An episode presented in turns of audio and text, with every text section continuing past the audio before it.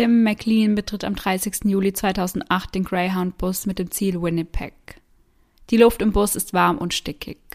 Doch Tim ist lange Busreisen und die damit verbundenen Umstände gewöhnt. Als Sitzplatz wählt er die vorletzte Reihe auf der rechten Seite.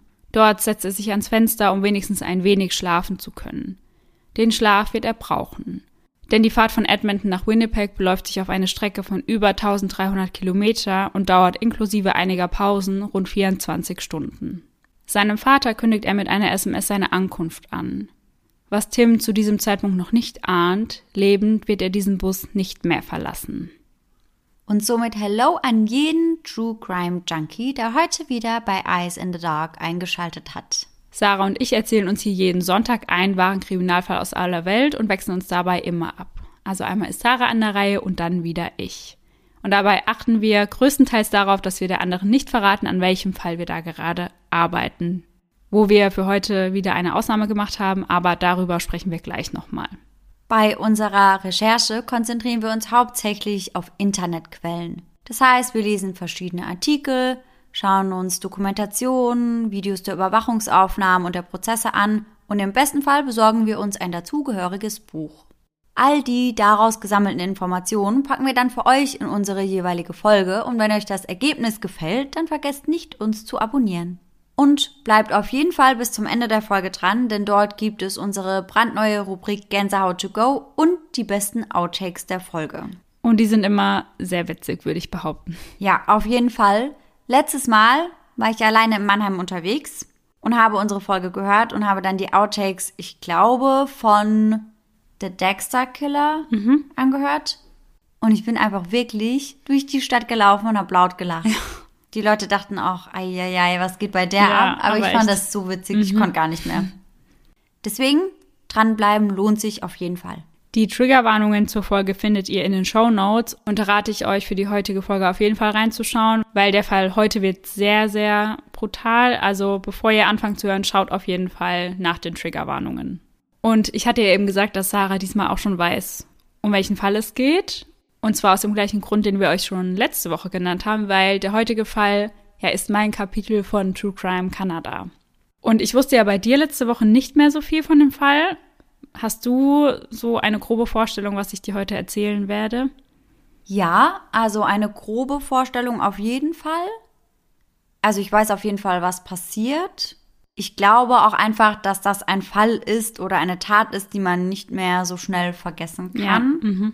Aber ich bin gar nicht informiert über die Hintergründe der Tat und was danach noch passiert ist. Und ja, also ich weiß darüber recht wenig. Okay. Mhm. Aber ich bin schon sehr gespannt, weil ich muss sagen, ich habe mich da wirklich gefragt, was bringt einen Menschen dazu, so etwas zu tun. Also ja. das fand ich schon einfach sehr, sehr, sehr krass. Ja, fand ich auch und darüber werden wir heute auch ausführlich sprechen. Ja, da bin ich sehr gespannt drauf. Und wir sind ja mit einer Busreise in den Fall eingestiegen. Ja. Sarah, hast du auch schon mal eine lange Strecke mit dem Bus zurückgelegt? Wir haben sogar schon mal eine längere Busfahrt zusammen zurückgelegt in die Skifreizeit damals. Stimmt. Sechste ja. Klasse war das, glaube ich, ja, oder? Genau. Da sind wir auch mit dem Bus gefahren. Ja, stimmt, ja. Aber ansonsten glaube ich nicht mehr. Doch, wir sind noch mal mit der Uni Skifahren gegangen. Mhm. Da sind wir auch mit dem Bus gefahren. Aber ansonsten bin ich nicht so der Busfahrer. Ja, ich verstehe das auch. Ich hatte eine lange Busfahrt in Neuseeland, die ging zehn Stunden über Nacht und das war die mhm. reinste Hölle. Also ich hatte, ich habe nichts gegen Babys, auf gar keinen Fall, aber ich konnte überhaupt nicht schlafen, ja. weil ganz viele weinende Babys dabei ja. waren und dann noch Leute, die ganz laut Musik gehört haben und ich fand das einfach, einfach nur super anstrengend. Ja, also das wäre für mich, glaube ich, gar nicht mal das größte Problem, weil das kann ja auch im Flugzeug passieren. Ja. Aber ich habe immer voll Angst, wenn jemand anderes fährt. Also ich bin ja auch mhm. generell voll der schlechte Beifahrer. Ja. Und ich bin ehrlich, das ist im Bus auch einfach nicht anders. Also ja. ich mag das irgendwie gar nicht. Mhm. Ich finde das auch voll krass, dass sich da nie irgendjemand anschnallt. Ja, Nie. Mhm. Und ich bin immer so die Einzige, die sich dort anschnallt, weil ich mir denke, hallo, ja. da kann schon trotzdem was passieren. Mhm. Ja, ich weiß nicht. Aber es gibt ja auch so Busse, die so ein bisschen luxuriöser sind, ja. wo du so geile Sitze hast. Ich glaube, dann geht's vielleicht auch eher. Ja, was vielleicht dann schon einfach bequemer ist. Ja, genau. in denen du einfach mehr Komfort hast. Ja, genau, genau. Ich glaube, das kann schon ganz angenehm ja. sein, aber ja, generell ja, bin ich nicht so oft mit dem Bus unterwegs okay. gewesen bisher. Zumindest nicht für längere Strecken. Ja, ja. Wie ihr rausgehört habt, sind wir nicht die größten Fans von langen Busreisen. aber immer mehr junge Reisende entscheiden sich beim Thema Transportmittel mittlerweile für den Bus. Das Ganze ist nicht nur viel günstiger als eine Flug- oder Zugreise, sondern man kommt dort auch schnell mit den Mitreisenden ins Gespräch und kann sich über Gott und die Welt austauschen. Ja. Der große Nachteil ist jedoch die Reisedauer, denn mit dem Bus ist man aufgrund von Stau und vielen Zwischenstopps unendlich lange unterwegs. Ja, ja wirklich so. Wenn du da halt ewig im Stau stehst, dann ja. ist das schon sehr anstrengend. Ja. Das Problem hast du beim Zug nicht. Ja, eben. Deswegen, ich fahre sehr gerne Zug, muss ich, ich auch. sagen. Ich finde das aber auch irgendwie viel beruhigender. Ja. Wahrscheinlich, weil ich da auch nicht so auf einen Fahrer vertrauen muss, weil ich mir irgendwie denke, ja, wir sind eh auf den Schienen, was soll da schon groß schief gehen? Ja, da fühlt man sich sicherer einfach. Ja, voll. Und da kann ich richtig abschalten, ich kann da auch voll gut arbeiten, mhm. aber ja, im Bus könnte ich das, glaube ich, einfach nicht. Ja, verständlich. Doch Tim hat am 30. Juli keinerlei Probleme mit den langen Stunden im Bus, die ihm bevorstehen. Die Vorfreude darauf, seine Familie und Freunde wiederzusehen, überwiegt ganz eindeutig. Gegen 18 Uhr erreicht Bus 1170, in dem Tim sitzt, den nächsten Stopp auf der Liste. Ericsson in Manitoba. Zu diesem Zeitpunkt dauert die Busfahrt für Tim schon 18 lange Stunden. Immer wieder betreten neue Fahrgäste den Bus. So auch in Ericsson. Der neu zugestiegene Fahrgast trägt trotz der späten Uhrzeit eine Sonnenbrille auf der Nase und ein schwarzes T-Shirt. Auf die übrigen Fahrgäste wirkt er sehr ruhig. Im Gegensatz zu Tim wählt er einen Sitz im vorderen Teil des Busses. Dort bleibt er ruhig sitzen und blickt durch das Fenster nach außen, bis um 19 Uhr eine Pause in Brandon eingelegt wird. Der Bus hält dort etwas länger als an den bisherigen Haltepunkten, um den Fahrgästen die Möglichkeit zu geben, sich etwas die Beine zu vertreten und sich mit einer Mahlzeit für die Weiterfahrt zu stärken. Während der Pause unterhält sich der Fahrgast mit der Sonnenbrille mit einer Mitreisenden und raucht mit einem anderen noch eine Zigarette. Um 19.30 Uhr ist die Pause vorbei und die Fahrt geht weiter. Tim sitzt wieder auf seinem vorherigen Platz am Fenster. Der in Ericsson zugestiegene Gast Vincent Waikwang Lee hingegen entscheidet sich, seinen Sitzplatz zu wechseln. Er beginnt langsam durch den Bus zu laufen und sich umzuschauen. Tim schaut zu ihm auf und sagt, Hi, wie geht's? Der 40-jährige Vincent entscheidet sich kurz darauf, den Platz neben Tim einzunehmen. Als er dies tut, schläft sein neuer Sitznachbar schon wieder tief und fest. Tim hat den Kopf am Fenster angelehnt und seine Kopfhörer im Ohr. So kann die Fahrt weitergehen. Der Bus rollt ruhig über den Highway. Im Inneren ist es dunkel. Das einzige Licht ist das des Fernsehers, in dem gerade der Film Die Maske des Zorro, ein Film aus dem Jahr 1998, läuft. In der Reihe direkt gegenüber von Tim und Vincent sitzt ein Pärchen, welches in regelmäßigen Abständen einen Blick in Richtung der zwei Männer wirft. Dabei sehen sie, wie Vincent in der einen Hand eine Klopapierrolle und in der anderen eine Flasche Eistee hält. Sobald er einen Schluck Eistee zu sich nimmt, klemmt er die Klopapierrolle zwischen Kinn und Brust. Anschließend nimmt er sie wieder in die Hand. Außerdem beobachten sie, wie Vincent ab 20 Uhr auf seinem Sitz hin und her wippt, während er etwas vor sich her nuschelt. Was genau, verstehen die beiden jedoch nicht, denn es ist eine ihnen unbekannte Sprache. Mhm. Gegen 21 Uhr befindet sich der Bus 10 Kilometer entfernt von Portage La Prairie. Nur noch 45 Minuten bis Tim sein lang ersehntes Ziel Winnipeg erreicht, sein Zuhause.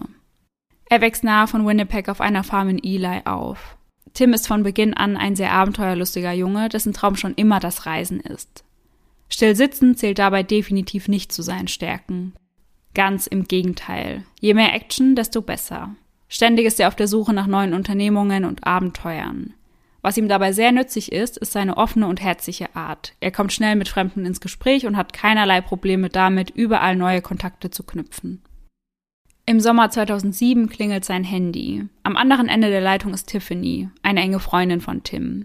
Sie kennt ihn gut, weiß also, wie spontan er ist. Daher fragt sie ihn, ob er denn schon etwas für den Sommer geplant habe. Tim verneint. Mit einer anderen Antwort hat sie auch nicht gerechnet. Dann steht ihrem Plan nichts mehr im Weg. Sie sagt Tim, er solle seine Sachen packen. Mindestens für eine Woche. Vermutlich werden sie aber länger unterwegs sein. Gemeinsam suchen sie sich einen neuen Job als Schausteller auf einer Messe, die durch das ganze Land reist. Einen besseren Sommer können sich die beiden nicht vorstellen. Ein cooler Job, coole Leute und dabei auch noch Reisen. Für sie scheint das der Jackpot zu sein. Ihre Erwartungen werden nicht nur erfüllt, sondern sogar noch übertroffen. Das ganze Team ist wie eine große Familie. Tagsüber wird gearbeitet und abends dann gefeiert, was das Zeug hält.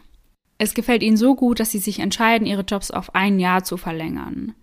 Denn ein weiterer Pluspunkt ist das Geld. Teilweise kommen sie pro Person auf 1000 Dollar die Woche. Sparen kommt ihnen jedoch nicht in den Sinn. In diesem Jahr geht es einzig und allein darum, ihr junges Leben zu genießen und Gebühren zu feiern. Während seiner Reisen filmt Tim so viel mit, wie er kann, um seinen Freunden und seiner Familie einen Einblick in seine Welt liefern zu können. Sein liebstes Fortbewegungsmittel ist dabei schon immer der Bus. Nicht nur aufgrund der günstigen Preise, sondern hauptsächlich aufgrund der Möglichkeit, neue Leute zu treffen. Tim ist niemand, der beim Reisen Wert auf Luxus legt. Der Spaß und die Erfahrungen stehen bei ihm im Vordergrund. Der nächste Stopp der Messe, auf welcher Tim und Tiffany arbeiten, ist nach Edmonton nun Regina. Doch in Regina muss es von jetzt an ohne Tim weitergehen, denn er befindet sich auf dem Heimweg. Zu Hause in Winnipeg möchte er einige Dinge erledigen, um sich schnellstmöglich um seinen Umzug zu kümmern. Tim möchte sich in British Columbia niederlassen, dort eine Frau kennenlernen und eine Familie gründen. Um alles zu regeln, was es zu regeln gibt, plant Tim zu Hause eine Woche ein. Um ihm die Reise etwas zu erleichtern, bieten ihm seine Schaustellerkollegen und Kolleginnen an, Geld für ihn zusammenzulegen, um ihm ein Flugticket zu kaufen. Oh nein. Mhm. Nein, oder? Ja. Aber er lehnt das ab, also er möchte das nicht annehmen. Genau, er lehnt das ab und kauft sich das Ticket für den Bus. Mhm. mhm. Nun zurück zum 30. Juli 2008. Kurz nach 21 Uhr wird der Bus 1170 von markerschütternden Schreien erfüllt. Es sind die Schreie des 22-jährigen Tim McLean.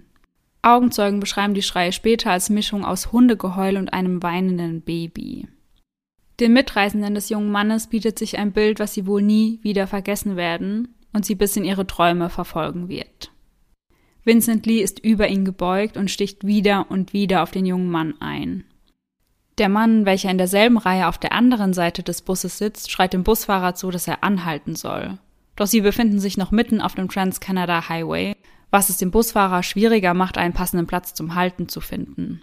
Währenddessen versucht Tim vor seinem Angreifer zu fliehen, indem er über ihn klettert. Doch dabei fällt er zurück auf den Boden und Vincent hat die Möglichkeit, weiter auf ihn einzustechen wie ein Roboter ohne Emotionen. Da ist keine Wut in seinem Blick, keine Aggression. Der Bus schafft es zu halten und die Menschen fliehen panisch nach draußen. Drei der insgesamt 37 Passagiere saßen hinter Tim und seinem Angreifer, was ihnen die Flucht im ersten Moment unmöglich macht. Der Mann, welcher den Busfahrer auf die Attacke aufmerksam gemacht hat, kehrt noch einmal zurück, um den dreien zu helfen. Gemeinsam schaffen sie es, unversehrt aus dem Bus zu gelangen. Und während das alles passiert, sticht er immer weiter auf Tim ja, ein. Genau, er hört einfach nicht mehr auf. Als wäre er irgendwie in einem eigenen Film. Mhm, also ja. hat total den Tunnelblick einfach. Ja, ganz genau. Krass. Von außen können die Passagiere nun voller Entsetzen beobachten, was sich im Inneren des Busses abspielt. Insgesamt 40 bis 50 Mal sticht Vincent Lee auf sein arg und wehrloses Opfer ein, bis Tim sich nicht mehr regt. Doch scheinbar reicht das dem Angreifer noch lange nicht, denn der Horror geht weiter. Mit seinem großen Jagdmesser in der Hand beginnt Vincent Tim den Kopf vom Körper abzutrennen. Mm, mm, mm. Also ich wusste das ja schon, aber oh, da komme ich gar nicht drauf klar. Also ich muss auch sagen, dass der Fall in der Recherche auch einer der schlimmsten für mich war, weil man sich das nicht vorstellen kann, Ja. dass sowas einfach in einem Bus passiert. Ja, ja, das ist einfach total unrealistisch. Ja, absolut. Nun hält er in der einen Hand das Messer und in der anderen den abgetrennten Kopf. Ja. Langsam läuft er damit den Gang in der Mitte des Busses auf und ab. Plötzlich dreht er sich mit dem Kopf in der Hand zur Scheibe und hält ihn so nach oben, dass die Mitreisenden ihn deutlich sehen können. Oh Gott.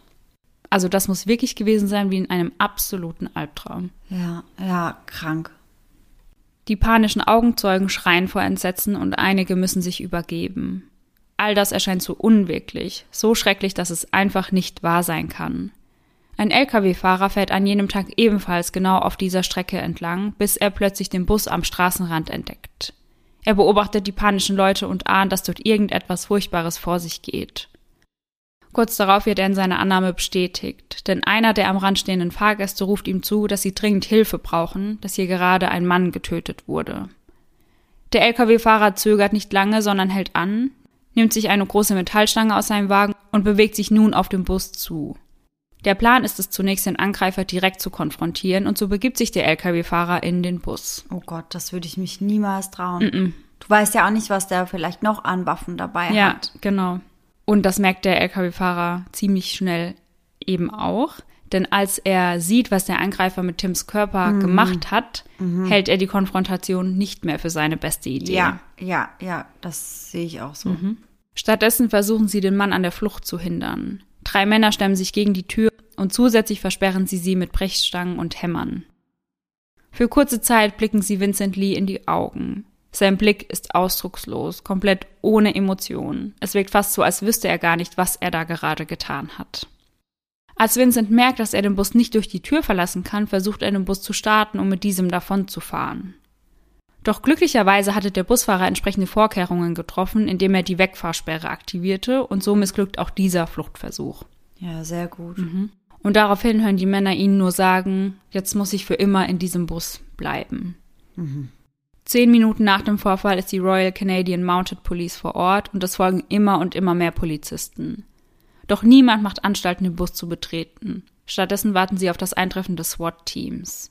Damit wollen sie verhindern, dass noch weitere Menschen verletzt werden. Vincent ist nun stundenlang mit Tims leblosem Körper allein im Bus und schändet ihn immer mehr. Er fängt an, den Körper auseinanderzunehmen und einige Körperteile sogar zu verzehren. Boah, ich finde das so krank. Das ist auch wirklich, es ist eine so furchtbare Tat. Also. Ja. Da fehlen einem richtig die Worte. Ja, absolut. Krank. Knapp fünf Stunden nach der Tat gegen 1.38 Uhr bewegt sich Vincent zum hinteren Teil des Busses, schlägt dort eine Scheibe ein und versucht zu entkommen. So bekommt die Polizei nun endlich die Möglichkeit, ihn zu schnappen und festzunehmen. Mittels eines Tasers schaffen sie es, ihn festzuhalten und abzuführen. Vincent verhöhnt die Ermittler, indem er ihnen den Kopf seines Opfers vor die Füße wirft. Mm -mm. Ja.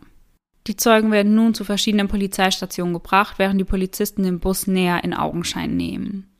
Die Bilder, welche sie dort sehen, werden sich auf ewig auf ihre Netzhaut einbrennen. Tims Körper ist im gesamten Bus verteilt, doch damit nicht genug. Seine Augen und ein Stück seines Herzens können nie gefunden werden. Nein. Was darauf schließen lässt, dass der Täter eben genau diese Teile gegessen hat. Oh mein Gott, seine Augen mhm. und Teile seines Herzens. Ja. Boah, krank. Ganz, ja, ganz krank. Eieiei. Da weiß man, also ich weiß wirklich gar nicht, was ich dazu sagen mhm. soll. Ich bin einfach nur krass schockiert. Ja. In der Jackentasche des Täters finden die Polizisten Tims Nase, seine Lippen und einige andere Körperteile. Mhm. Ganz Kanada ist zutiefst erschüttert von dieser grausamen Tat und alle Nachrichtensender berichten ununterbrochen darüber. Während die Nachrichten laufen, ist Tims Mutter Carol der Dellery gerade auf der Arbeit. Sie ist als Köchin in einem Seniorenheim tätig. Zur Mittagszeit erfüllt sie ein ungutes Bauchgefühl, was sie nicht richtig einordnen kann. Am Abend befindet sie sich im Seniorenheim, um dort das Abendessen vorzubereiten. Gemeinsam mit den Senioren betet sie für die Familie des Verstorbenen, ohne dabei zu wissen, dass es sich bei dem Getöteten um ihren eigenen Sohn handelt. Mhm. Nachdem das Gebet gesprochen ist, sagt sie noch, das könnte auch mein Sohn gewesen sein. Mhm. Oh Mann. Am Abend wird Tim von seinem Vater Tim McLean Senior erwartet. Er hatte zuvor bei ihm und seiner Frau Nadine gelebt. Um seinem Sohn eine Freude zu bereiten, besorgt er ihm sein Lieblingsessen, einen Eimer Brathähnchen. Als er mit dem Essen im Gepäck zu Hause eintrifft, wartet dort jedoch nicht sein Sohn auf ihn, sondern dessen Freunde. Sie fragen ihn, ob er bereits gehört habe, was passiert ist. Tims Vater verneint dies und stellt eine Gegenfrage, will wissen, was denn passiert sein soll. Als sie ihm mitteilen, dass etwas mit Tim passiert sei, verneint er erneut. Nein, er habe nichts mitbekommen. Daraufhin gehen sie alle gemeinsam ins Haus und sagen Tim McLean Senior, dass er vor dem PC Platz nehmen soll. Sobald er sitzt, zeigen sie ihm die Schlagzeilen, zeigen ihm, was mit seinem Sohn passiert ist. Ab diesem Moment ist alles anders und sein Leben wird von jetzt auf die andere Sekunde auf den Kopf gestellt. Gegen 19.30 Uhr ruft Tim McLean Senior seine Ex-Frau an und überbringt ihr die Nachricht, dass es sich bei dem Jungen aus dem Bus um ihren gemeinsamen Sohn handelt. Offiziell bestätigt ist es zu diesem Zeitpunkt noch nicht, ja, also noch okay. nicht von der Polizei, mhm. aber es wusste wohl schon jeder Bescheid, dass es ja sich um Tim handelt. Krass. Ja, ich habe mich eben nämlich auch direkt gefragt, warum dann nicht die Polizei diese Nachricht überbringt. Ja. Weil das wäre wahrscheinlich schon besser gewesen. Ja. Ich glaube, die wissen schon eher, was sie zu sagen haben und wie sie in so einer Situation ja. mit den Angehörigen umgehen müssen, als halt Freunde. Ja, absolut. Aber ich kann mir sehr gut vorstellen, dass sie ihn eben noch nicht identifizieren konnten, mhm. einfach aufgrund, ja, aufgrund dessen, was der Täter mit ihm gemacht ja, hat. Ja, ja, klar, das kann schon sein. Carol kann und will nicht glauben, dass ihr Sohn nicht mehr am Leben ist. Sie schreit Tim an, sagt ihm, er solle aufhören, so etwas zu sagen. Er solle einfach aufhören. Nach dem Telefonat hat sie das Gefühl, sich übergeben zu müssen. Sie reißt die Haustür auf und lässt ihren Gefühlen freien Lauf. Sie schreit, schreit den Schmerz mit voller Kraft heraus. Das alles kann nicht real sein. Nun heißt es warten, warten auf den Prozess gegen den Mann, der Tim McLean viel zu früh aus dem Leben gerissen hat. Doch wer ist Vincent Lee überhaupt? Geboren wird er am 30. April 1968 in Danong in China. Vincent macht sich im Jahr 2001 gemeinsam mit seiner Frau Anna von China auf den Weg nach Kanada, in die Stadt Winnipeg. Insgesamt verbringen sie dort fünf Jahre. Trotz seines Abschlusses in Informatik hat Vincent Schwierigkeiten in der neuen Heimat einen Job in diesem Bereich zu finden. Stattdessen findet er nur eher schlecht bezahlte Jobs. Zwischen Oktober und November 2004 begibt sich Vincent in die Grand Memorial Baptist Church in Winnipeg und hofft dort einen neuen Job zu finden. Seine Suche ist erfolgreich. Er beginnt dort als Nachtwächter zu arbeiten und führt diesen Job für sechs Monate aus. Noch dazu lässt er sich dort taufen und geht zum Christentum über. Ab Sommer 2005 arbeitet Vincent dann als Gabelstaplerfahrer bei Midland Foods auf der Naryn Avenue, ebenfalls in Winnipeg. Währenddessen arbeitet seine Frau in einem Restaurant und besucht ebenfalls regelmäßig die Grand Memorial Church. Doch mit seiner Frau kommt es immer häufiger zu Streitigkeiten und es folgt die Scheidung. Vincent selbst kehrt Winnipeg nun den Rücken und zieht nach Edmonton. Ja, und in Edmonton waren wir ja in meiner letzten Folge auch. Ja, total krass. Ich hatte das Voll. gar nicht mehr auf dem Schirm. Ja, ich wusste das auch nicht. Also ich wusste nicht genau, wo dein Fall spielt. Und als wir dann angefangen haben aufzunehmen und du meintest Edmonton, war ich so, okay, irgendwas mit dieser Stadt stimmt vielleicht nicht. Ja. Ein weiteres Jahr später erhält Vincent die kanadische Staatsbürgerschaft. Diese erhält er, da er mindestens drei Jahre ohne Zwischenfälle in Kanada gelebt und gearbeitet hatte. Von nun an wechselt er seine Jobs wieder häufiger. Einmal trägt er Zeitungen aus, ein anderes Mal arbeitet er als Kassierer in einem Lebensmittelgeschäft. Bei seinen Kollegen und Kolleginnen fiel Vincent häufiger als etwas geistig verwirrt auf, war dabei jedoch nie aggressiv. Sein letzter Arbeitgeber beschreibt ihn als ruhig und zuverlässig. Es habe rein gar nichts darauf hingedeutet, dass sein Mitarbeiter zu einer solchen Tat fähig sei. Von heute auf morgen sei er nicht mehr auf der Arbeit erschienen und daraufhin versuchte er Vincent telefonisch zu erreichen. Stattdessen erreichte er jedoch nur dessen Ex-Frau, die ihm mitteilte, dass Vincent aufgrund eines Notfalls verreist sei. Eine ehemals befreundete Familie des Täters ist da ganz anderer Meinung. Vincent habe oft verloren gewirkt, als sei er auf der Suche nach etwas gewesen. Es sei ganz offensichtlich gewesen, dass er Hilfe gebraucht habe. Am 29. Juli betritt er mit einigen Taschen und seinem Computer im Gepäck einen Bus nach Winnipeg. Doch statt die Reise an seinem geplanten Ziel zu beenden, verlässt Vincent den Bus bereits in Erickson, setzt sich dort auf eine Bank, auf welcher er die kommende Nacht verbringt. Während er auf der Bank sitzt, entscheidet er sich dazu, seinen Laptop für 600 Dollar zu verkaufen und bastelt ein entsprechendes Schild, welches auf sein Angebot aufmerksam machen soll. Dieses platziert er vor seinem Gepäck. Dort sitzt er nun die ganze Nacht kerzengerade, ohne auch nur ein einziges Mal die Augen zu schließen. Sein Plan zeigt Wirkung und ein Teenager möchte seinen Computer kaufen. Direkt zu Beginn merkt er jedoch an, dass er nicht die geforderten 600 Dollar aufbringen kann. Vincent fragt ihn, wie viel Geld er denn bei sich habe, und als der Junge mit 60 Dollar antwortet, zögert Vincent keine Sekunde, sondern verkauft dem Jungen seinen Computer für 60 Dollar. Hä? Da ist schon wieder voll die Parallele zu meinem Fall, weil da wurde doch der rote Mazda von Johnny für 40 Dollar verkauft. Oh mein Gott, ja, stimmt. Verrückt. Das ist echt krass, ja. Mhm. Aber wie creepy ist es auch, dass er die ganze Nacht einfach kerzengerade auf dieser Bank Mhm. sitzt? Ich kann mir auch richtig vorstellen, wie er so einen leeren Blick in die Ferne Ja, hat und richtig unheimlich dabei aussah. Ja, und wahrscheinlich hatte er da auch seine Sonnenbrille vielleicht auf, mit der er dann ja auch den Bus betreten hat. Also Ja, sehr unheimlich, ja. Voll. Am Abend des 30. Juli steigt er dann in den Greyhound-Bus 1170, um seine Reise fortzusetzen, und so kreuzen sich die Wege von Täter und Opfer. Die Frage, die sich alle Menschen stellen, ist die des Motivs. Tim McLean kannte seinen Mörder nicht und er hatte auch während der Busfahrt nichts getan, was seinen Sitznachbarn in irgendeiner Art und Weise hätte provozieren können. Die Frage des Motivs kann daher nur Vincent selbst beantworten und das macht er auch ganz offen und ehrlich. Er beginnt über die Stimmen in seinem Kopf zu erzählen. Stimmen im Kopf, die ihm vor bösen Menschen warnten. Und eine dieser Stimmen habe er ganz genau zuordnen können. Es sei die Stimme von Gott gewesen. Diese habe ihm die Anweisung gegeben, den Bus in Erickson zu verlassen und dort zu warten. Vincent sagt, dass er der böse Sohn eines bösen Gottes sei, der von diesem als Killer und Tim als Opfer ausgewählt wurde. Die Frage, warum ausgerechnet er ausgewählt worden ist, kann er nicht beantworten. Er weiß nur, dass Gott alle Menschen kontrollieren würde, und die Gründe dafür kenne nur Gott selbst. Gott war es, der ihm den Auftrag gab, Tims Körper zu zerteilen, so Vincent. Würde er das nicht tun, würde Tim wieder zum Leben erwachen und ihn töten. Denn Tim sei kein gewöhnlicher Mensch, sondern ein Alien, der zerstört werden musste. Ein Alien. Genau, also Vincent dachte, dass Tim ein Alien mhm. sei, der nicht nur ihn gefährden würde, sondern die komplette Menschheit. Ah, okay. Und deswegen hat er sich eben gezwungen gesehen, das zu tun. Genau, und deswegen hat er auch den Körper zerteilt, ja, ja. weil er mhm. eben dachte, ansonsten würde er wieder zurückkommen quasi. Warum er das dachte, da kommen wir ja auch noch mal genauer drauf okay. zu sprechen. Okay. Vincent möchte die volle Verantwortung für seine Tat übernehmen und möchte demnach auch keinen Verteidiger. Zwar habe Gott ihm gesagt, was er tun muss, doch waren es seine Hände, durch die Tim McLean starb. Er möchte für sich selbst die Todesstrafe, denn das sei die einzig gerechte Strafe.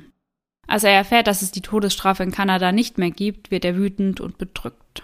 1962 fanden die zwei letzten Hinrichtungen in Kanada statt. Der 29-jährige Ronald Turpin und der 54-jährige Arthur Lucas wurden am 11. Dezember um 12.02 Uhr hingerichtet. Als Turpin mitgeteilt wurde, dass die beiden vermutlich die letzten Männer seien, die in Kanada hingerichtet werden, sagte er, ein Trost. Und beide Männer starben durch Erhängen. Ganz heftig. Ja. Ganz, total. ganz schlimm. Ich hatte auch gar nicht gewusst, dass ja diese Art der Hinrichtung noch so lange praktiziert wurde, ehrlich gesagt. Das wusste ich auch nicht. Aber ich glaube, das ist ein ganz schlimmer Tod. Mhm, glaube ich auch. 14 Jahre später wird die Hinrichtung vollends aus dem kanadischen Strafgesetzbuch gestrichen. Mhm. Und jetzt kommen wir darauf zu sprechen, warum Vincent Lee diese Stimmen gehört hat. Mhm. Er erhält die Diagnose Schizophrenie. Diese Krankheit äußert sich in psychotischen Phasen, welche ganz unterschiedlich verlaufen können. Häufig haben die Betroffenen Wahnideen, hören Stimmen oder haben das Gefühl, beobachtet oder beeinflusst zu werden. Ursache und Verlauf können von Betroffenen zu Betroffenen sehr stark variieren. Daher gibt es auch ganz verschiedene Symptome. Darunter zählen Halluzinationen. Die Stimmen, die die Menschen hören, können freundlich, aber auch bedrohlich sein und können zu bekannten Personen gehören, müssen sie aber nicht. Krass. Genau diese Stimmen können die Betroffenen dann auch zu bestimmten Taten drängen. Auch Bewegungsauffälligkeiten können zu den Symptomen zählen. Betroffene haben also einen ziellosen Bewegungsdrang oder ahmen Bewegungen nach. 25 Prozent der Betroffenen haben nur einmal im Leben eine akute Psychose und haben danach keine Beschwerden mehr. Die Beschwerden können aber auch langsam zunehmen, dauerhaft anhalten und dann immer stärker werden. Also auch der Verlauf ist sehr individuell. Mhm. Es ist allerdings die Ausnahme, dass die Menschen, die sich in einer akuten Psychose befinden, wirklich gefährlich für andere werden können. Meist ist es wahrscheinlicher, dass sie selbst Opfer werden, weil sie in einer psychotischen Phase zum Beispiel die Kontrolle über sich verlieren oder riskanten Wahnideen folgen. Laut einer schwedischen Studie waren 14 Prozent der männlichen Betroffenen fünf Jahre nach ihrer Diagnose gestorben oder selbst wegen eines Gewaltverbrechens verurteilt. Insgesamt sei das Risiko für Menschen mit Schizophrenie früher zu sterben achtmal höher als beim Rest der Bevölkerung. Eric Ellbogen, forensischer Psychologe an der Universität in North Carolina, kommentiert die Studie im Fachblatt The Lancet Psychiatry wie folgt. Die Schizophrenie trägt ihren Teil dazu bei. Aber die Krankheit ist wiederum mit anderen Risikofaktoren verknüpft. Mit Arbeitslosigkeit, Armut, mit familiären und sozialen Konflikten. Möglicherweise leiden schizophrene Menschen auch häufiger an Depressionen als andere. All das könnte die hohen Suizid- und Gewaltraten mit erklären. Und die Medikamente gegen Schizophrenie haben Nebenwirkungen. Viele Menschen werden fettleibig. Das könnte mit zur frühen Sterblichkeit beitragen. In der Studie wird eben aber betont, dass 90 Prozent der diagnostizierten Männer nicht gewalttätig wurden. Insgesamt erkranken zwischen 0,5 bis 1,6 Prozent der Weltbevölkerung an Schizophrenie. Und in Deutschland leiden aktuell ungefähr 800.000 Menschen daran. Jetzt wieder zurück zum Fall. Für Vincent selbst stellt die Diagnose der Schizophrenie keine Überraschung dar, denn diese bekam er bereits im Jahr 2005, ließ die Krankheit zum damaligen Zeitpunkt jedoch unbehandelt. Am 5. August 2008 steht Vincent das erste Mal im Portage La Prairie vor Gericht. Die Anklage lautet Mord zweiten Grades. Mit gesenktem Kopf und Fesseln an Händen und Füßen betritt er den Gerichtssaal. Auf die Fragen des Richters antwortet er lediglich mit einem Nicken. Am 5. März 2009 fällt in Winnipeg das Urteil. Vincent wird nicht strafrechtlich für den Mord verantwortlich gemacht. Verteidigung und Staatsanwaltschaft sind sich über seinen Geisteszustand einig und halten ihn für nicht schuldfähig. Der Psychologe der Staatsanwaltschaft Dr. Stanley Yaren äußert sich dazu wie folgt. Es wäre in gewisser Weise einfacher, wenn Herr Lee ein antisozialer Psychopath mit einer Vorgeschichte böswilligen Verhaltens wäre. Aber das ist er nicht. Er ist, wie ich ihn kennengelernt habe, ein anständiger Mensch. Er ist genauso ein Opfer dieser schrecklichen Krankheit, wie Mr. McLean ein Opfer war. Dr. Jonathan Rutenberg, der Psychologe der Verteidigung, kann sich dem nur anschließen und sagt, er hat eine schwere Geisteskrankheit, die ihn dazu gebracht hat, nicht zu wissen, was er falsch gemacht hat. Richter John Scurfield sagt, Vincent habe nicht gewusst, dass er moralisch falsch handle. Er dachte, er würde in Selbstverteidigung agieren. Er sei sogar im Glauben gewesen, durch seine Tat die Welt gerettet zu haben. Statt in einem Gefängnis wird er nun im Selkirk Mental Health Center untergebracht. Nach dem Prozess muss Greyhound ihr Marketing komplett überarbeiten und ändern. Erst kurz zuvor hatten sie eine Kampagne gestartet, welche sich für die Sicherheit von Busreisen aussprach. Auf einem Plakat steht sogar der Satz, es gibt einen Grund dafür, warum sie noch nie von einem Busangriff gehört haben. Carol, Tims Mutter, reicht vor dem Zivilgericht eine Klage gegen den Täter, die Busgesellschaft, die kanadische Polizei und die kanadische Regierung ein. Sie sagt, der Täter hätte mit der Waffe niemals den Bus betreten dürfen. Zudem ist sie bis heute über das Verhalten der Polizisten vor Ort schockiert. Sie kann nicht fassen, dass die Polizisten zuließen, dass Vincent Lee Teile ihres Sohnes aß. Der Verlust sei schlimm genug, aber zu wissen, dass niemand auch nur versucht hat, ihn aufzuhalten, macht alles noch schlimmer zu ertragen. In der Zwischenzeit erhält Vincent in der Einrichtung immer mehr Freiheiten. Immer häufiger hat er Freigänge und darf sogar Besucher empfangen. Drei Jahre lang durfte er die Einrichtung gar nicht verlassen. Von nun an darf er sich zwei Jahre lang mit Begleitung auch außerhalb der Einrichtung bewegen. Nach diesen zwei Jahren darf er 30 Minuten am Tag ganz allein draußen verbringen, ohne Aufsicht. Bis heute wird die Familie von Albträumen heimgesucht. Es ist nicht in Worte zu fassen, wie sehr Tim ihn fehlt. Sein Vater lässt sich ein Bild seines Sohnes auf die Brust tätowieren, um ihn immer bei sich zu haben. Auch an den Polizisten, welche an diesem Tag vor Ort anwesend waren, ging diese Tat nicht spurlos vorbei. Im Jahr 2014 nimmt sich einer der Polizisten aufgrund einer posttraumatischen Belastungsstörung das Leben. Oh nein. Eine solche posttraumatische Belastungsstörung, kurz PTBS, tritt als eine verzögerte psychische Reaktion beispielsweise auf ein extrem belastendes Ereignis oder eine Situation außergewöhnlicher Bedrohung auf. Die Menschen, die mit Vincent und Tim im Bus 1170 saßen, haben ebenfalls noch heute mit den Folgen aus jener Nacht zu kämpfen. Sie sind paranoid und in sich gekehrt. Sie meiden Menschenmassen und haben Schwierigkeiten damit, sich zu öffnen. Mhm. Sobald sie die Augen schließen, werden sie von Albträumen geplagt. Tims Schreie werden sie nie vergessen können. Wenn sie sich in Menschenmassen aufhalten, schauen sie sich dauernd um. Es könnte auch hier wieder einen Menschen geben, der einfach ohne Grund durchdreht und sie attackiert. Ja. Wir hatten da doch mal drüber gesprochen, dass ich nach meinem Columbine High School Fall auch irgendwie gemerkt habe, dass ich so ein bisschen auf sowas achte. Ja. Gerade wenn ich so unter Menschen bin, dass ich da irgendwie schon immer so ein bisschen Angst habe, dass vielleicht irgendeiner durchdreht ja. und dass ich dann auch direkt immer nach einem Fluchtweg schaue. Ja. Natürlich nicht in einem krankhaften Ausmaß, das kommt dann ab und zu mal, kommt mir der Gedanke. Und das ist nicht so, als würde er mich ständig begleiten. Aber jetzt stell dir mal vor, du bist halt bei sowas dabei gewesen. Ja. Ich glaube, das ist einfach nochmal was komplett anderes. Ja, das kann, das man, kann man gar nicht vergleichen ja. und das kann man sich gar nicht vorstellen. Mir ging es auch ähnlich nach dem Vorfall, der bei uns im Kino passiert ist. Ja. Aber darüber sprechen wir am Ende der Folge dann nochmal genauer. Mhm. Cody Olmsted, einer der Augenzeugen, sagte gegenüber der Polizei, jedes Mal, wenn ich die Augen schließe, sehe ich diesen Mann am Fenster vor mir, der den Kopf eines Mannes in der Hand hält, mit dem ich gerade noch eine Zigarette geraucht habe. Zwei der Passagiere reichen am 16. Februar 2011 eine Klage gegen Vincent Lee, Greyhound, die Polizei und die kanadische Regierung ein, weil sie dieser grausamen Tat ausgesetzt waren. Sie fordern jeweils drei Millionen Dollar Schadensersatz. Die Klage wird jedoch 2015 fallen gelassen. 2016 kommt es zu einer für Tims Familie unbegreiflichen Entscheidung. Vincent Lee wird aus der Psychiatrie entlassen, erhält einen neuen Namen und sein Vorstrafenregister bleibt ohne Einträge. Ehrlich? Ja. Er hat das nicht in seinem Vorstrafenregister drin stehen. Ja, zumindest hat sich das aus der Recherche rauslesen lassen. Ja. Ach, heftig. Das hätte ich nicht gedacht. Mhm. Okay, ja krass. Das ist natürlich ein ganz schöner Schlag für die Familie ja, von absolut. Tim. Zu Beginn muss er sich noch regelmäßigen Kontrollen unterziehen, bei denen geprüft wird, ob er seine Medikamente noch einnimmt. Mhm. Doch auch diese Kontrollen entfallen irgendwann. Okay. Mittlerweile befindet sich Will, wie er nun heißt, mhm. auf der Warteliste für ein bestimmtes Ausbildungsprogramm, denn nun möchte er nochmal von vorne starten und Karriere machen. Laut dem Gericht stellt Vincent Lee keinerlei Gefahr mehr für die Öffentlichkeit dar und daher muss er sich mittlerweile an keine Auflagen mehr halten. Laut seinen medizinischen Betreuern lege das Risiko dafür, dass Vincent erneut straffällig wird, bei gerade mal einem Prozent. Carol, Tims Mutter, hat für die Entscheidung des Gerichts keine Worte.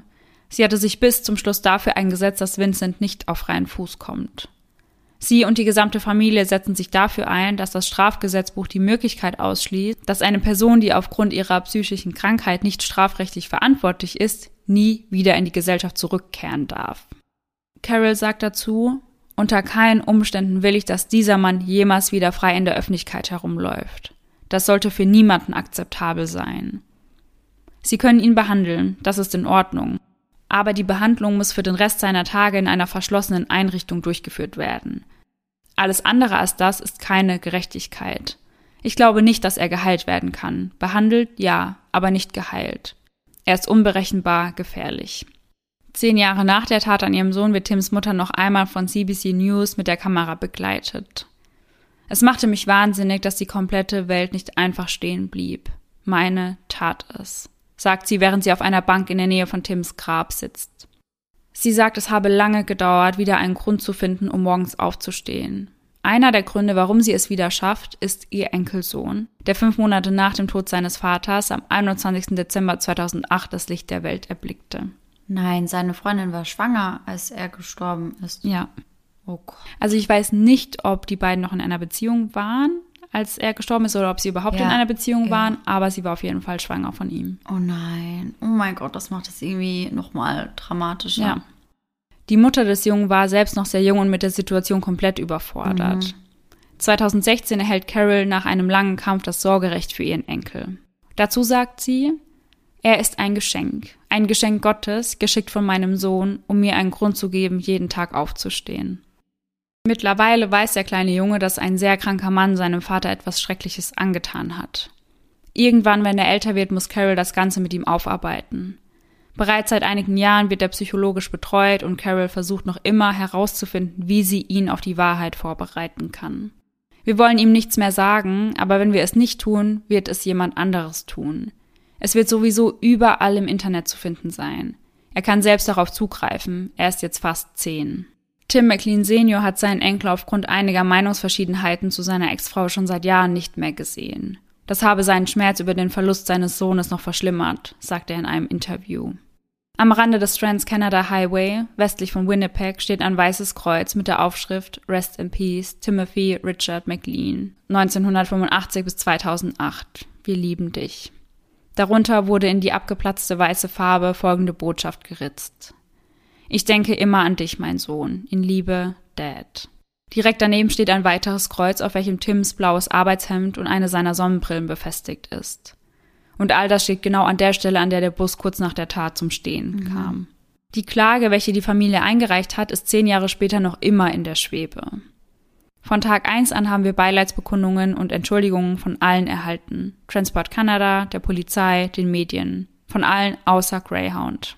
Bis heute haben wir von Greyhound keine Beileidsbekundung oder irgendetwas für unseren Sohn bekommen.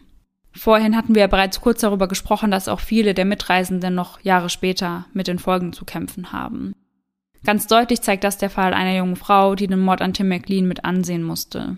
Jahre später bringt sie ein Kind zur Welt, welches die ersten 18 Monate seines Lebens in einer Pflegefamilie unterkommen muss. Man hatte die Sorge, dass die Mutter aufgrund ihrer posttraumatischen Belastungsstörung nicht in der Lage sei, sich um ihr Kind zu kümmern. Mhm. Die Großmutter des Kindes erhält vor Gericht dann das alleinige Sorgerecht und somit kann nun auch die Mutter ihr Kind wieder häufiger sehen. Auch zehn Jahre nach der Tat durchlebt die Zeugin fast jede Nacht furchtbare Albträume. Aufgrund der Tat hat sie Schwierigkeiten, öffentliche Verkehrsmittel zu nutzen und kann Menschen nicht mehr so leicht vertrauen. Aufgrund ihrer eigenen psychischen Probleme hat die Zeugin jedoch mittlerweile mehr Verständnis für den Täter. Ja, in gewisser Weise habe ich ihm vergeben. Ich konnte normalisieren, dass er eine Person mit einer Geisteskrankheit ist. Es gibt ihm keinen Freifahrtschein, aber es schafft mehr Verständnis für das, was vorgefallen ist. Vincent sei kein Monster, nur ein Mann, der dringend Hilfe gebraucht hätte. Der Lkw-Fahrer, der an jenem Tag anhielt, um den Anwesenden zu helfen, leidet ebenfalls an einer posttraumatischen Belastungsstörung. Selbst nach zehn Jahren habe ich nie aufgehört, um das Leben von Timothy McLean zu trauern. Ich bin Alkoholiker geworden, um nachts besser schlafen zu können. Ich weiß es besser und glaube nicht, dass meine Reaktion für irgendjemanden überraschend ist. Allerdings hasse ich die Herausforderung, der ich mich jeden Tag stellen muss. Er kann nicht nachvollziehen, warum Vincent eine Entlassung und somit die Freiheit, seine Taten zu wiederholen, genehmigt wurde. Und jetzt erzähle ich dir eine Sache, bei der ich sehr, sehr gespannt bin, was du davon hältst. Okay. Es geht um Peter. Das Mhm. sagt dir ja sicher Ja, was, ja, oder? klar. Peter nutzt die Tat an Tim McLean für eine eigene Kampagne. Auf einem Plakat heißt es Manitoba. Die Kehle eines jungen, unschuldigen Opfers wurde durchgeschnitten. Seine Kämpfe und sein Weinen werden ignoriert. Der Mann mit dem Messer zeigt keine Emotion. Das Opfer ist geschlachtet worden und sein Kopf wurde abgetrennt. Sein Fleisch wird gegessen. Es geht immer noch weiter. Auf ihrer Website schreiben sie dazu, obwohl es nicht jeden Tag vorkommt, dass ein Mensch von einem anderen Menschen gewaltsam angegriffen und gegessen wird, ist es erwähnenswert, dass es für viele Menschen die Norm ist, sich keine Gedanken darüber zu machen, dass Restaurants Fleisch servieren, welches von Unschuldigen stammt, die zuvor ihr eigenes Leben hatten, bevor jemand sie mit einem Messer verfolgte. Wie erstaunlich bequem der menschliche Geist unterteilt ist.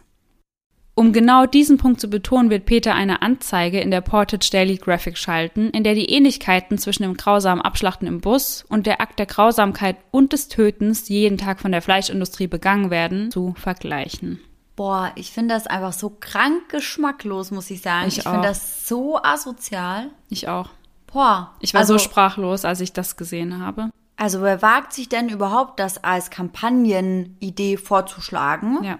Und dann müssen bei Peter ja wahrscheinlich noch, keine Ahnung, drei, vier, fünf, zehn Leute drüber geschaut haben und gesagt haben, ja, das Ja, machen wir, das ja. ist gut.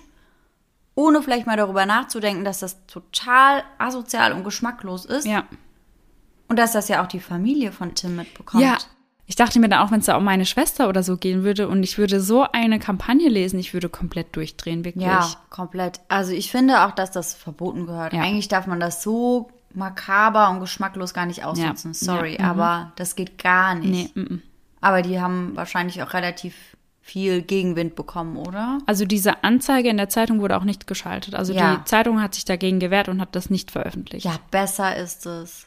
Besser ist es. Ja. Also ich finde, nein. Mm -mm. Das ist einfach kein Vergleich, den man ziehen sollte. Ja. Das geht gar nicht. Total fehl am Platz. Weiter schreiben sie, auch der Schrecken, welchem Kühe, Hühner und Schweine in der Massentierhaltung ausgesetzt sind, hält noch lange an. Hühner werden gewaltsam mit Dutzenden anderen Vögeln in Käfige geworfen und gezwungen, inmitten ihres eigenen Abfalls zu leben. Babyschweinen werden ohne Schmerzmittel die Hoden herausgerissen. Männliche Kälber werden ausgehungert und in winzigen Stellen angekettet, bis ihr Fleisch weich und milchig weiß wird, bevor sie für jemandes Kalbfleischessen geschlachtet werden. Peter schaltet die Anzeige, um die Leute dazu zu bringen, die Behauptung, es sei zu Recht eine kriminelle Handlung, unsere eigene Art zu töten, aber okay, alle anderen Arten außer unserer zu töten und zu essen, zu überdenken. Ich finde einfach, dass man das nicht auf diese Art und Weise machen sollte. Ja. Dass man sich irgendwie ja an dem Leid so ein bisschen bereichert Ja. und das dann auch noch auf so eine respektlose und asoziale Art und Ja, Weise. Das absolut. geht gar nicht. Mhm. Viele Menschen stellen sich nach diesem Vorfall die Frage, wie sicher sind Busreisen wirklich? Die Passagiere fordern nach der Tat mehr präventive Maßnahmen wie Gepäckdurchsuchungen. Greyhound-Sprecherin Abby Wembo sagt jedoch, dass Sicherheitsmaßnahmen wie am Flughafen aufgrund der ländlichen Struktur des Netzwerkes nicht möglich seien. Und dazu muss man sagen, dass dies nicht der erste tödliche Angriff in einem Greyhound-Bus ist. Es ist der 3. Oktober 2001, 4 Uhr in der Nacht, und der besagte Bus befindet sich auf der Strecke von Chicago nach Orlando. Während der Bus mit insgesamt 39 Menschen auf der Interstate 24 in der Nähe von Nashville, Tennessee unterwegs ist, wird der Busfahrer durch die Hand eines Passagiers erstochen. Und es kommt zu einem furchtbaren Unfall. Ja, klar. Sieben Menschen, darunter auch der Täter selbst, kommen dabei ums Leben. Vorübergehend kommt es zu einer landesweiten Schließung des Greyhound-Busunternehmens. Okay. Als die Busse dann wieder in Betrieb genommen werden, werden keine zusätzlichen Sicherheitsmaßnahmen ergriffen. Als es ein Jahr später zu einem ähnlichen Vorfall kommt, werden in den neueren Bussen Schutzschilder im Fahrerbereich angebracht, also Okay. dass die Passagiere eben den Fahrer nicht mehr erreichen können. Ja, ja, okay. Aber prinzipiell könnten sie ja andere Fahrgäste immer noch angreifen. Ganz genau, ja. Ein ehemaliger Angestellter des Busbahnhofs in Edmonton kündigte aufgrund dieser Vorkommnisse seinen Job. Seiner Meinung nach gäbe es nur eine mangelhafte Passagierüberwachung und jeder könne alles an Bord mitnehmen, was er möchte. Ja. Es sei ein Wunder, dass nicht schon viel mehr passiert sei. Und genau an dieser Bushaltestelle werden nach dem Tod von Tim vermehrt Überwachungskameras eingesetzt. Mhm. Da habe ich mir aber auch gedacht, klar, damit wüsste man dann, wer ist der Täter, aber Ja. Es ist ja keine vorbeugende Maßnahme, also Nein, nichts, genau. was die Taten verhindern Genau. könnte. Es ist dann einfach nur später für die Aufklärung Ja. wichtig. Und deswegen finde ich das auf jeden Fall auch eine gute Sache. Ja, absolut. Vielleicht ist es ja auch teilweise so, ich denke nicht, dass es jeden Täter oder jede Täterin abschrecken würde, aber ich kann mir schon vorstellen, dass der ein oder andere vielleicht abgeschreckt wäre, wenn er weiß, hey, hier sind Kameras, Ja, die mhm. Tat wäre dann auf Video Ja. Und dass sie sich dann vielleicht überlegen, ob sie das durchziehen oder nicht. Ja, weil das nochmal zu einer Tat kommt wie von Vincent Lee, also dass Mhm. jemand aufgrund einer Krankheit so eine Tat begeht. Die Wahrscheinlichkeit ist ja sehr gering, weil Ja. wir haben ja auch drüber gesprochen, dass generell Schizophrene sehr selten gefährlich für andere werden. Und in dem Fall muss man ja auch sagen, da würden Kameras wahrscheinlich gar nichts bringen, Ja. weil Vincent zum Beispiel wahrscheinlich gar nicht darauf geachtet hätte. Der war ja total in seinem eigenen Ja. Film und er hat das ja auch in dem Moment nicht als etwas Schlimmes Nee, angesehen. genau. Ja. Er dachte ja, er macht etwas Gutes Mhm. und dann wäre ihm gar nicht bewusst gewesen, so hey, hier sind Kameras und die filmen mich und dann haben die mich Ja, direkt, weil er dachte ja, ich mache was Richtiges. Ja, ganz genau. Ich habe dann noch einen Artikel von Justin Seritz über Vincent Lee gelesen. Und Justin leidet selbst an Schizophrenie. Er bemängelt in diesem Artikel den Umgang mit mentalen Krankheiten in der Schule. Also er kritisiert, dass man dort nichts über Depressionen, bipolare Störungen oder eben Schizophrenie lernt. Stimmt.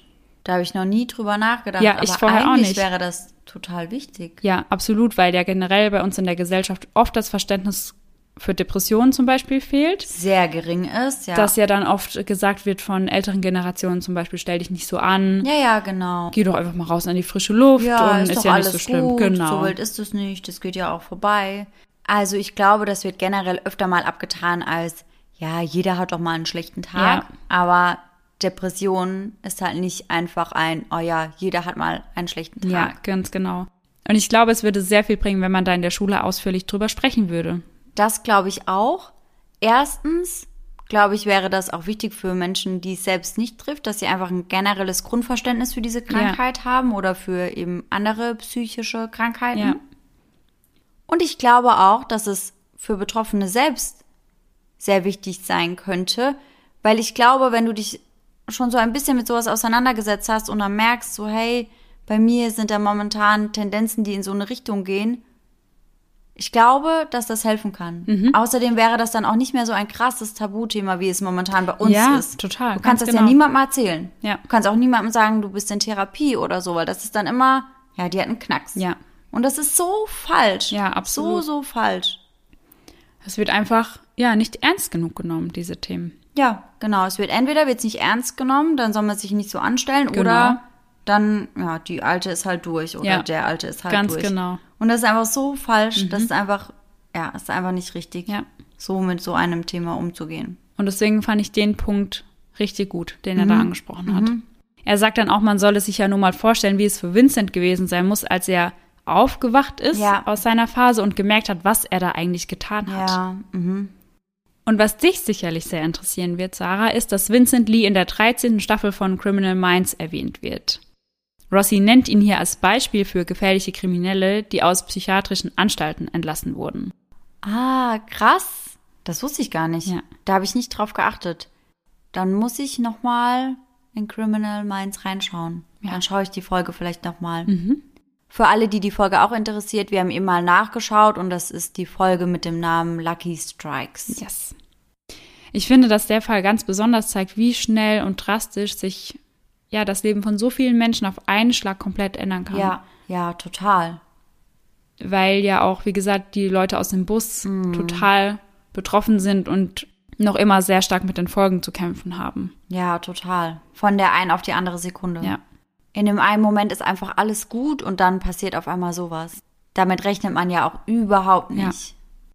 Und hier kommen wir jetzt zu dem Vorfall bei uns im Kino, wo ich ja vorhin erwähnt habe und wir gesagt haben, wir sprechen da noch Ja. mal kurz drüber. Ich habe sechs Jahre in einem Kino gearbeitet und in einem Sommer gab es da einen Zwischenfall, dass ein Mann das Kino betreten hat mit mehreren Schusswaffen und einem mhm. Handgranatengürtel, den er umhatte oder sowas ja. ähnliches. Da wurde dann auch das SEK eingeflogen, da war hier ganz schön was los und ich mhm. wusste auch im ersten Moment nicht, ist meine Schwester heute arbeiten, weil sie auch zu diesem Zeitpunkt dort gearbeitet hat. Ich weiß noch, ich saß im Büro und war total überfordert. Ja, ja, bestimmt gerade bleich. Absolut. Und es gab damals auch sehr viele Falschmeldungen, mm. so dass es 30 Tote gibt. Und ich ja, war ja. komplett aufgelöst. Ich ja, wusste klar. gar nicht, was ich machen soll. Mhm. Und ich habe dann schnell auf den Dienstplan geschaut und habe gesehen, meine Schwester ist nicht da. Und dann, dann durfte ich auch im Büro, wurde ich dann heimgeschickt. Also sie haben mhm. gesagt, Laura, fahr nach Hause und ja, ist okay, du musst heute nicht mehr ja, arbeiten. Ja, da wäre eh nichts mehr gegangen. Also selbst wenn deine Schwester nicht da war, waren da ja trotzdem viele Arbeitskollegen ja. und Kolleginnen von dir dort, mit denen du dich gut verstanden hast. Ja. Und ich glaube, alleine die Tatsache, das reicht ja schon. Ja, also du hättest total. dich da auf gar nichts anderes mehr konzentrieren können.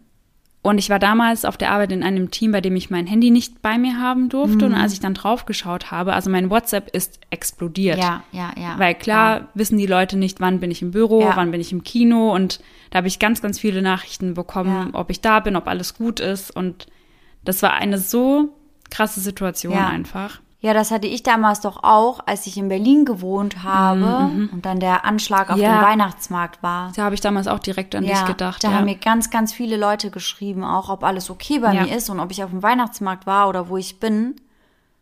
Und das war damals sogar ganz praktisch. Da wurde dann von Facebook sowas mhm. eingestellt. Ja dass man quasi sagen konnte, hey, ich bin sicher. Ja. Und es wurde dann einfach gepostet auf ja, Facebook. total gut. Ja, das fand ich echt gut. Ja. Weil so haben dann halt recht schnell relativ viele Leute mitbekommen, dass es mir gut geht. Ja. Also ich war auch weit weg von dem Weihnachtsmarkt. Aber das ist trotzdem immer sehr, sehr merkwürdig, ja, weil ich war absolut. auch zwei Tage vorher war ich dort. Ja. Mit meiner Mama und mit meinem Stiefpapa, die hat mich da besucht in Berlin. Also ist dann einfach krass. so nah. Mhm.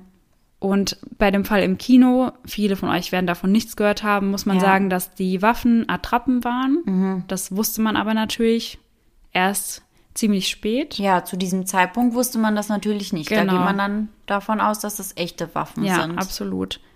Es wurden also jetzt körperlich an dem Tag keine Menschen verletzt, bis ja. auf eben den Täter selbst. Und wir hatten einen Tag zu, also einen Tag wurde das Kino eben geschlossen. Und den ersten Tag, als es wieder auf hatte, also quasi zwei Tage später, ja. stand ich vorne an der Kasse. Mhm. Und ich weiß noch, wie komisch ich mich gefühlt habe. Also unser Security stand den ganzen Tag mit mir vorne an der Kasse. Es ja. hat mir schon ein besseres Gefühl gegeben, aber ich habe mir die ganze Zeit vorgestellt, wie das für den Kollegen gewesen sein muss, der an dem Tag genau hier stand, genau da, ja, wo ich jetzt stehe. Und ich muss auch an der Stelle sagen, dass ich einfach finde, dass unsere Vorgesetzten da damals super reagiert haben und super einfühlsam waren, auch ja. mit den Leuten, die nicht an dem Tag da waren. Also sie haben gesagt, wenn jemand nicht arbeiten kommen möchte ja. oder irgendetwas, ist das Sich überhaupt kein Problem. Ja, genau. So, ja. Und genau nach diesem Vorfall hatte ich eben genau das Gefühl, was wir in der Folge beschrieben haben, ja. dass man in Menschenmassen ist und sich häufiger umschaut und einfach damit rechnet, dass vielleicht gleich irgendetwas passiert. Ja, und sich dann halt, wie gesagt, auch vielleicht manchmal schon so einen kleinen Fluchtweg ja. zurechtlegt ja. oder mhm. ja, da einfach ein bisschen aufmerksamer ist. Ja. Ich muss auch sagen, ich bin auch immer relativ aufmerksam, was Weihnachtsmärkte oder sowas mhm, angeht. Mhm. Und ich bin da auch immer sehr erleichtert, wenn dann da die großen Betonklötze ja. überall liegen, ja. die den ganzen Weihnachtsmarkt absperren, weil ich mir dann immer denke, okay, das ist auf jeden Fall schon mal ein Hindernis, wo er oder sie wahrscheinlich nicht dran vorbeikommen mhm. würde. Ja. Aber das ist halt auch nur der Fall, wenn die Tatwaffe ein Auto ja, oder ein LKW ganz ist. Genau, ja. Also das ist wirklich ganz schlimm, was sowas in Menschen auslösen kann und ja. das darf man auch wirklich nicht unterschätzen. Ja, ja, klar. Weil ich damals auch dann Kommentare gehört habe, wo ich echt sauer wurde über den mm. Vorfall im Kino, wo dann gesagt wurde, ach, das waren ja keine echten Waffen, ja. was stellen die sich alle so an? Und dann dachte ich so, wie kannst du sowas sagen? Für die Menschen, die dort waren, die die Waffe gesehen haben, für die war das natürlich echt und das SEK hat ja auch gedacht, dass die Waffen echt ja, sind. Das heißt, klar. es waren jetzt keine Waffen, die auf den ersten Blick aussahen, als wären sie eben nicht echt. Ja, also, eben, eben. Und genau deswegen war es ja auch so, dass diese Angst, die man halt in so einer Situation hat, die war genau die gleiche. Absolut, ja. Genau die gleiche. Mhm. Ob du mit einer Waffe bedroht wirst, die echt ist oder nicht echt ist, ist in dem Moment, in dem du das noch nicht weißt, ist das komplett egal. Und Ja. die Angst ist genau dieselbe. Und nur weil jemand eben körperlich nicht zu Schaden gekommen ist, Ja. heißt das nicht, dass er überhaupt nicht zu Schaden gekommen Ja, ist. ja, wie bei unserem heutigen Fall muss Ganz man ja auch genau. sagen, da ist ja letztendlich auch nur eine Person körperlich zu Schaden gekommen. Ja, Aber ganz, ganz viele leiden eben trotzdem mit unter dieser Tat. ja, absolut. Und dann wollte ich dich noch fragen, was sagst du denn dazu, dass Vincent Lee oder Will, wie er jetzt heißt, jetzt auf freiem Fuß ist wieder? Also ich muss sagen, dass ich das ganz schwierig finde, das zu beantworten. Denn auf der einen Seite finde ich, natürlich hat er eine Krankheit und natürlich sollte man ihm vielleicht auch nicht alles verbauen. Also ich finde schon, dass er eine zweite Chance verdient hat, irgendwo. Allerdings kann ich auch nachvollziehen, gerade für die Familie von Tim, dass sie eben sagen, das geht gar nicht. Ja, Und auch generell als Außenstehender kann ich nachvollziehen, dass man sagt, hey, der Typ ist vielleicht einfach eine tickende Zeitbombe. Wir wollen den nicht Ja. auf freiem Fuß wissen. Also das kann ich auch sehr gut nachvollziehen. Was ich auf jeden Fall sehr fragwürdig finde und was ich nicht gut finde, ist die Tatsache, dass er gar keine Kontrollen mehr hat. Ja, sehe ich das genauso. gefällt mir nicht. Also ich finde halt, man weiß ja auch, dass er 2005, glaube ich, die Diagnose bekommen Ja, hat, dass er eben schizophren ist. Und bis 2008 hat er ja dann gar keine Medikamente genommen, keine Therapie gemacht, keine Ja. Behandlung, also gar nichts. Und nur deswegen ist es ja letztendlich wahrscheinlich auch so schlimm geworden Ja. Mhm. und so aus dem Ruder gelaufen. Und ich denke mir halt, wenn das eine Person ist, die schon zuvor sich geweigert hat oder zumindest nicht bereit war, Medikamente zu nehmen oder in Behandlung zu gehen, dann ist die Wahrscheinlichkeit, dass sie das vielleicht irgendwann wieder macht, auch gegeben. ja, Dann denkt er sich vielleicht, ah ja, ich habe das ja jetzt irgendwie im Griff und mir geht's ja gut und vielleicht hört er nicht mehr so regelmäßig diese Stimmen oder wie auch immer, hat das Gefühl, dass sein Zustand sich verbessert hat, was wahrscheinlich auch so sein wird. Aber dann geht er vielleicht irgendwann davon aus, dass er die Medikamente nicht mehr braucht. Und dann setzt Ja. er sie vielleicht irgendwann ab und das bekommt niemand mit. ja, Und wenn dann irgendwas passiert, das dann irgendwie zu rechtfertigen, Mhm. wird schwierig. ja. Weil ich finde auch, wie du sagst, dass er eine zweite Chance verdient hat, weil er eben die Tat aufgrund seiner Krankheit begangen Ja. hat. Aber man müsste garantieren können, dass er die Medikamente nimmt und das dann eben auch regelmäßig Ja. kontrollieren. Ja, total. Also sehe ich auf jeden Fall so. Und ich finde eigentlich diese Option, diese Zwischenlösung, wo er eben schon raus durfte, aber halt trotzdem unter Beobachtung noch war, Ja. das fand ich eigentlich eine ganz gute Möglichkeit. Ja, ich da auch. könnte er seine Ausbildung ja trotzdem machen, könnte Ja. trotzdem arbeiten gehen. Aber wäre halt unter Menschen, die mit seiner Krankheit umgehen können und die wissen, was zu tun ist. Ja. Und das finde ich schon krass, dass das gar nicht gegeben ist. Ja, das finde ich auch und das kann ich auch nicht ganz nachvollziehen, muss ich sagen. Und auch, dass es gar nicht in seinem Vorstrafenregister ist, Ja. finde ich auch merkwürdig. Ja, das sollte da schon drinstehen, dass man Ja. eben Bescheid weiß. irgendwie. ja, ich sehe das auch so. Also ich kann, wie du auch gesagt hast, Tims Mutter auch absolut verstehen. Wenn ich an ihrer Stelle wäre, ich würde auch nicht wollen, dass dieser Mann jemals wieder auf Ja. freien Fuß kommt. Wir können da natürlich neutraler draufschauen. Klar, dass wir da sagen, okay, wir finden, er hat eine zweite Chance Ja. verdient, aber wenn man davon direkt betroffen ist, da kann ich absolut verstehen, dass man diesen Gedanken überhaupt nicht Ja. teilt. Ja, kann ich auch absolut verstehen. Also da würde ich wahrscheinlich nicht anders handeln. Ja. Aber ich kann es auch nicht einschätzen. Ich war noch nie annähernd in so einer Situation. Also ich weiß gar nicht, wie ich mich da benehmen würde.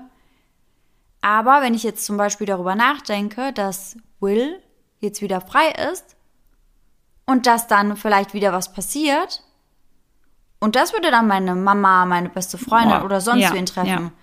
Dann wäre ich richtig, richtig schockiert und ich glaube, dann wäre ich auch richtig wütend einfach, weil ich mir dann denken würde so, hey, wie kann das sein, dass ihr jemanden quasi, den ihr nicht kontrollieren könnt, der unberechenbar ist in dem Moment, einfach auf die Menschheit Ja. loslassen? Und da habe ich ganz arg an den Fallcheck Unterweger denken müssen. Ja, Weil der wurde ja auch freigelassen und der hat danach noch vermutlich, er hat es ja bis zum Ende nicht selbst zugegeben, Ja. aber noch ganz viele weitere Frauen Ja, getötet, ja. Was nicht passiert wäre, wenn er nicht auf freiem Fuß ja, gekommen wäre. ganz genau. Abschließend würde ich ganz gerne nochmal dazu sagen, bevor das irgendjemand falsch versteht, also Laura und ich sind, glaube ich, beide nicht der Meinung, dass Vincent oder Will eben ein schlechter Mensch ist, Ja, sondern man muss ganz klar unterscheiden, dass er einfach krank ist ja, Und dass er auch auf jeden Fall Hilfe benötigt und auch einen Anspruch auf Therapie und Behandlung hat. Das auf jeden Fall zu 100 Prozent. Aber ja, wie gesagt, wir können schon auch nachvollziehen, dass die Angehörigen das vielleicht nicht so neutral sehen, wie wir das vielleicht machen können. Ja, absolut. Und an dieser Stelle kommen wir wie immer zu unserem heutigen Gänsehaut-to-go-Moment.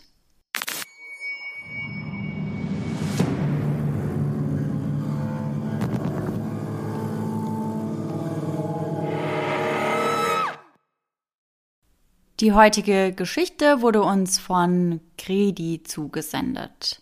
Sie schreibt, als meine kleine Schwester noch ein Baby war, aber schon in einem eigenen Zimmer geschlafen hatte, hatte sie natürlich auch ein Babyphone bei sich. Meine Mutter hat mir dann irgendwann erzählt, dass sie ganz oft, wenn meine Schwester geweint hat und sie in ihr Zimmer ging, eine alte Frau an ihrem Gitterbett gesehen hat. Die Frau hat aber wohl nichts gemacht, nur auf meine Schwester runtergeschaut und als meine Mutter reingekommen ist, ist sie immer verschwunden. Meine Mutter meinte tatsächlich, dass es eher so gewirkt hatte, als würde sie auf meine kleine Schwester aufpassen, bis sie dann selbst kommen würde. Später, als meine Schwester dann ein neues Zimmer bekommen hatte, konnte sie ganz oft nicht einschlafen und hatte auch häufig Albträume. Also war diese Frau vielleicht wirklich da, um auf sie aufzupassen. Und da, wo wir jetzt wohnen, haben wir zwei Badezimmer, eines oben und eines unten. Und ich könnte schwören, dass oben im Bad in der Badewanne jemand sitzt. Ich hatte früher mein Zimmer oben und wollte dann dort auch nie auf Toilette gehen. Deswegen haben meine Eltern dann eine Frau geholt, die Energien spürt und Zimmer ausräuchert. Sie ist da mit mir nach oben gegangen und meinte, dass da wirklich jemand sei. Ein ganz alter Mann. Aber sie meinte auch, dass der nur vom Badezimmerlicht angezogen werden würde und gute Intentionen habe.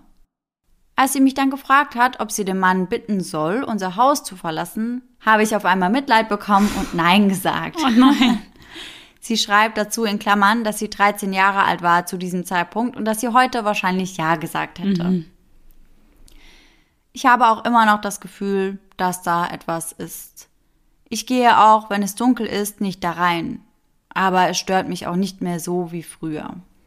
Ja, krass. Aber ich kann das so ein bisschen verstehen, dass sie ein schlechtes Gewissen hatte. Mm Das bin ja fast ich wie mit meiner Spinne. So, hier bleib, ich mach dir, machst du hier noch gemütlich? Nö, nee, nee. Ich hätte den hätte ich weggeschickt. Sofort raus was hier. Sitzt der, was sitzt der denn da in meiner Badewanne?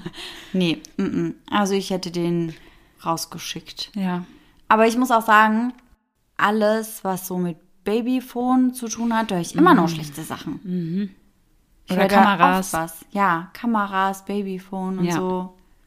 Unheimlich. Ja, absolut. Aber wie krank muss es auch sein, wenn dann da auf einmal am Gitterbett von einem Kind eine Frau steht? Boah, also will ich mir gar nicht vorstellen, ehrlich mhm. gesagt. Das ist doch bei dem einen Horrorfilm so. Ist es. Ich glaube auch, ja. Mir sagt das auf jeden Fall auch etwas. Ist, ist das vielleicht Conjuring? Ich glaube schon. Ja. Da ja. ist nämlich auch so ein freistehendes Gitterbett, das in der Mitte von dem Raum steht. Und ich meine, dass da auch komische mhm. Sachen mhm. passieren. Mhm. Ja, Oder Annabelle? Oder Annabelle, ja. Das könnte ja. auch mhm. sein. Ja. Ja, ich glaube, Annabelle, da wird dann diese Puppe nämlich auch in einem Kinderzimmer platziert. Ja, doch. ganz genau. Ja, ja, ja, ja, ja. Also sehr, sehr creepy, mhm. muss ich sagen. Absolut. Und dann hoffen wir natürlich, dass ihr alle nächsten Sonntag wieder mit dabei seid. Und bis dahin schöne Träume. Ja, und wir hoffen natürlich auch, dass heute Nacht bei euch niemand am Bett steht und auf euch runterschaut. Allerdings, ja. Bis dann. Tschüss. Tschüssi.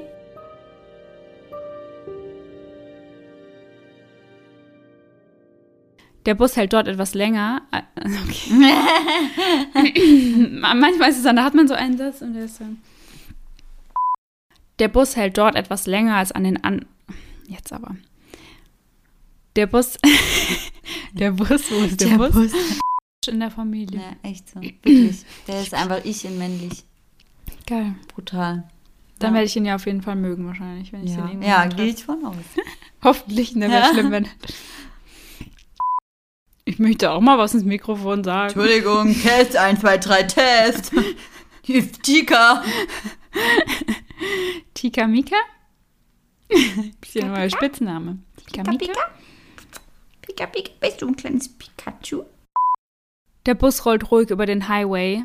Nochmal. Der Bus ro rollt. Desimirule. Dating. Bist du's? Ja, je, immer, immer wenn es jemand ist, der mit jedem labern kann, sagst du, das bist du, da muss ich an dich denken. Aber es ist auch so, weil Ja. du kommst auch überall mit den Leuten ins Gespräch. Ja, ich so. bin wirklich bei immer mit Subway Leuten in der. Schlange oder e Ja. egal wo. Tika, hörst du bitte auf? Danke. Ja, es geht los. Vincent fragt ihn, wie viel Geld er denn bei sich. Oh mein Gott, das war mein Nacken, hast du das gehört? Kommentiert die Studie im Fachblatt Lancers Psych Psychi wie sagst du, Psychiatry. Was? So sagt was. Ähm, Psychiatrie auf Englisch. Diese Krankheit äußert sich im Psycho, Psycho oh, jetzt habe ich so oft dieses Wort, Psychose? psychotischen, psychotischen. Psychotischen. Diese Krankheit äußert sich im Psycho, Psy, ich habe es doch eben richtig gesagt, Psy, Psychotischen. Psycho, psychotischen. ja, psychotischen. Mhm. Ah, mhm. Diese Krankheit äußert sich in psychotischen Phasen, das war jetzt wieder blöd, ne? Mhm. Diese Krankheit äußert sich im psychotischen, Psycho, Psycho, cho, Psycho, psychotischen. psychotischen. Ja. Das geht, ich kann es doch, Mann. In psychotischen Phasen. Quasi Psycho und Tischen. Psycho psychotischen. Nur jetzt noch smoother zusammengesagt. Ja. Diese Krankheit äußert sich im Psycho. Genau. Psychotisch. So. Genau, genau so. Das war, das war die Smoothness, über die wir gesprochen haben. Xenia, ja. Xenia, Xenia, das klang wie Xenia. Zehn, zehn, zehn. Ja, ja, ja. Xenia. Er kann nicht nachvollziehen, warum Lin Vincent Tschüssi.